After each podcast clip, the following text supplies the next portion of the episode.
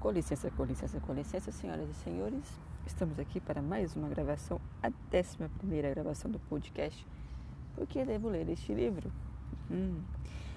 Hoje eu trago até vocês um livro que acabei de ler recentemente, muito bom, é, do professor Bruno Pinheiro Rodrigues, Homens de Ferro, Mulheres de Pedra. Ele é doutor em História pela Federal do Mato Grosso, professor na área de História, especializado em África, História da África e História da América Latina e Teoria da História. Hum, sim. Esse livro eu comprei ele pela Amazon. O valor dele eu paguei quando eu comprei, paguei 60 reais, acho que o frete foi de graça, então se compensou. Até porque eu não, eu não vi em nenhuma livraria física por onde eu já andei aqui, que eu já vi até mesmo assim, é, pela internet assim, eu não consegui ver, somente pela Amazon mesmo. E ele deu uma baixadinha agora, pessoal. Ele estava. A última vez que eu vi ele estava a 49 reais. Bem, para quem pagou 60 reais, é significativo aí esse valor a menos. O que, que o Bruno vai nos falar sobre nesse livro Homens de Ferro, Mulheres de Pedra? Ele vai começar, é, são questões é, escravidão africanas. Então ele vai falar sobre, dentro da África, sobre como que é a sociedade africana.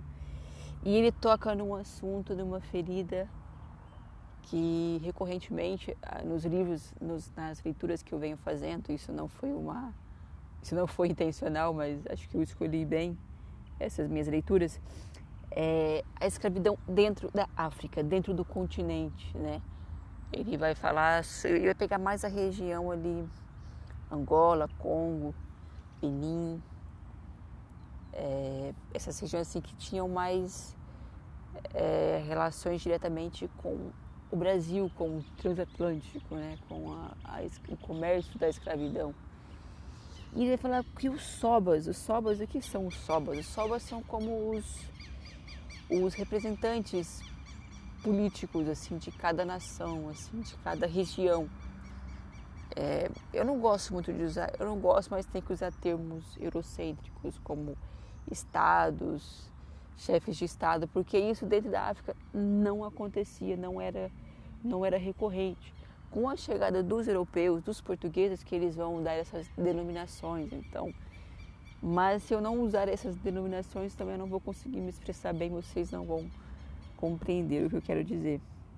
Então, os sobas, que são, vamos dizer, os chefes de estados maiores, assim, eles organizavam muitas das vezes essas esse mercado, essa disponibilidade de carga humana para os portugueses fazerem o comércio, fazerem as transações. E não eram compras, porque vamos lembrar que estamos aqui na época do mercantilismo.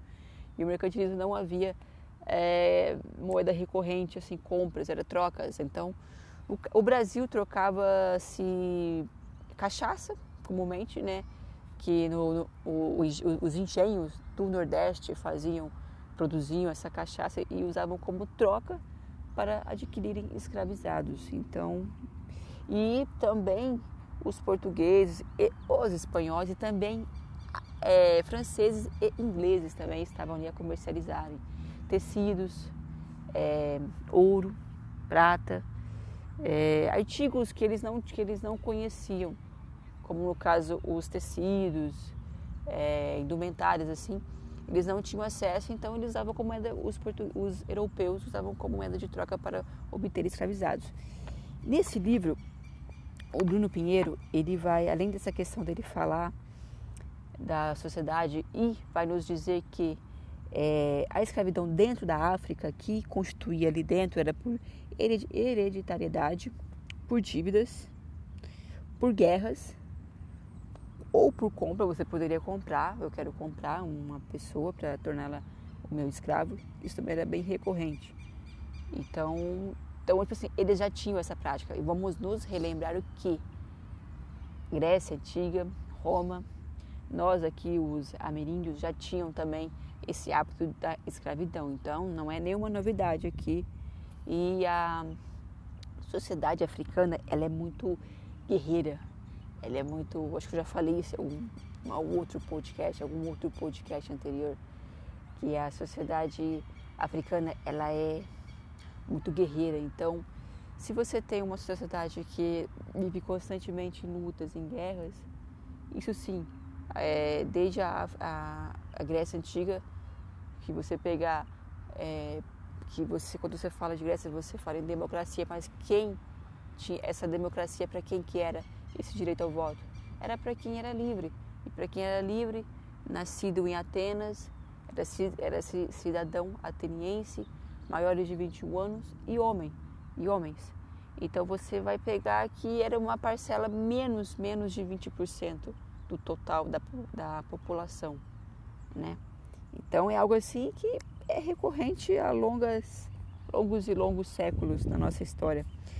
E aqui também ele vai nos apresentar também quilombo, uhum, mas aqui é o quilombo com K, de Keila, quilombo, que era a preparação desses guerreiros que é onde eram preparados meninos ricos e sadios, ok? Então havia assim uma divisão social, não era qualquer um que podia ter acesso. E nesses quilombos eram formados então esses guerreiros que iam proteger as suas as suas ações, as suas o seu povo, o seu território, né? E, e também muitos cativos, prisioneiros, né? que eram tomados como prisioneiros e que as, e eles iam servir ali nesses quilombos. Só que esses que eram, eles iam servir como é, é, em rituais de oferendas, de não aqui não vou ligar essas oferendas à religião, tá bom? Eles eram mortos, sacrificados, é, eram feito tipo um, um mingau, né? Uma uma pasta do seu corpo, do, do cozimento do seu corpo para usar na iniciação daquelas crianças que iam entrar no quilombo. Eu acho isso bem interessante, bem legal, porque eu não tinha esse conhecimento, não tinha mesmo o Bruno que veio me apresentá-lo.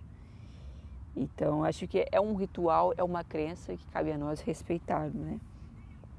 Ele vai falar também, porque quando vem para o Brasil, quilombo com K de queijo, ele vai ser o lugar de resistência onde os negros escravizados que fogem dos, das, do, dos, das fazendas dos senhores de engenho, da senzala, daquele complexo prisional, eles vão formar a sua resistência nesses quilombos. Né? Então vai ser um núcleo de resistência. E o Bruno também fala uma coisa que é muito, muito legal, que eu achei também, que muito desses quilombos é, tinham a composição de indígenas. Olha que interessante. Se no podcast anterior eu já comentei também que muitos desses quilombos foram destruídos com a ajuda dos indígenas, já que os bandeirantes não tinham os é que eu estava lendo um livro sobre bandeirantes, eu troquei aqui. Mas os senhores, os capitães do mato que saíam, apesar que os bandeirantes também iam também atrás, só que eles iam atrás de índios e não de cativos, não de negros escravizados. Mas enfim, é, eles iam atrás, esses capitães do mato, com a ajuda dos índios, porque muitos deles não conheciam o sertão, o interior. E os indígenas, sim, é, porque era a sua casa, né? Então, mas aqui não, o Bruno nos dá outra visão, né, de que muitos desses quilombos aqui no Brasil foram formados por indígenas também. Tanto que é, casamentos entre negros, africanos e indígenas, isso é muito interessante, eu achei bem legal também ressaltar e trazer para vocês. E ele vai falar também sobre a questão também do, do tráfico, assim, que antes de 1600 e 500, que, que é a data de quando é construído o presídio em Caconda, em Benguela, que ali vai ser tipo, vão ser, vamos, vamos, a parte, até então eram por guerras. Os portugueses estimulavam guerras entre os, os africanos, entre nações ali divergentes, sempre ocorreram, né? Que essa é uma sociedade de guerreiros. Mas os portugueses, tendo conhecimento, conhecimento disso, eles vão incentivar ainda mais, porque assim vão produzir mais cativos. Cativos são é, prisioneiros de guerras que vão servir para é, serem escravizados. Né? Então, vai alimentar essa empresa escravocrata que se constitui que Portugal constitui para alimentar a sua colônia, Brasil, tirando do seu, é, a sua reserva humana, tirando de, no caso aqui da África, mais especificamente Angola, Congo, que a gente sabe que Angola e Congo foram os maiores é, exportadores para nós, para o Rio de Janeiro, ali da, da, do século XIX, ali, final de, do, do, do 18 e 19 fluiu fortemente. E a partir, quando há esse, a construção desse presídio em 1650, é, são feitas caravelas, caravanas. São feitas cara, cara, caravanas que vão sair para irem atrás de, de pessoas para serem escravizadas no interior. Então, tipo, porque ali o pessoal que está mais próximo ali do litoral, da costa, onde ficam esses presídios, eles já estão já, opa, vamos ficar por aqui não, porque eles estão nos pegando e nos colocando em presídios, enviando para o mar e nunca mais voltam. Tipo assim, quem vai não voltou para saber o que aconteceu. Então vamos vamos mais para o interior. E essas caravanas, ela, ela tem um intuito, né, de, de ir atrás desses escraviza dessas pessoas para serem escravizadas. Então tudo financiado pelos portugueses. E o Bruno vai discorrer maravilhosamente sobre isso. Ele vai falar sobre essa questão. Então, ele, assim, é um livro muito bom, pessoal, muito, muito bom mesmo, que ele vai te dar para quem se interessa por essa questão assim, muito bom. Aí ele fala que lembrando que o Bruno ele vai pegar mais essa, essa questão ali do, do Mato Grosso e tal assim, né? Que São Paulo fazia essa ponte que pegava do rio e do, e do Rio levava para Mato Grosso. Então, São Paulo fazia essa ponte entre Rio e Mato Grosso, que alimentava ali é, aquela região. E ele vai falar também que muito desses, desses escravizados que fugiam, assim, é, com, a ajuda, com a ajuda desses, dos indígenas ali, eles vão para a porção da, da Espanha, das colônias espanholas.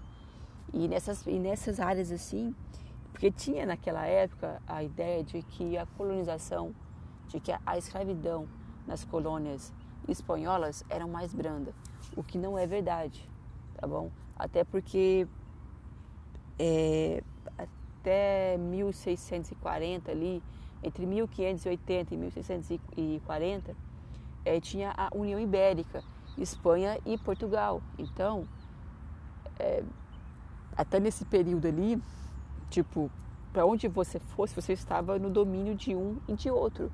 Após esse período, houve uma um pacto de amizade entre ambas as coroas, é que ambas teriam que, nesse caso especificamente, se um escravizado fosse para a coroa sob o domínio da, da coroa espanhola, a mesma iria comunicar à portuguesa para estar deportando esses escravizados, né?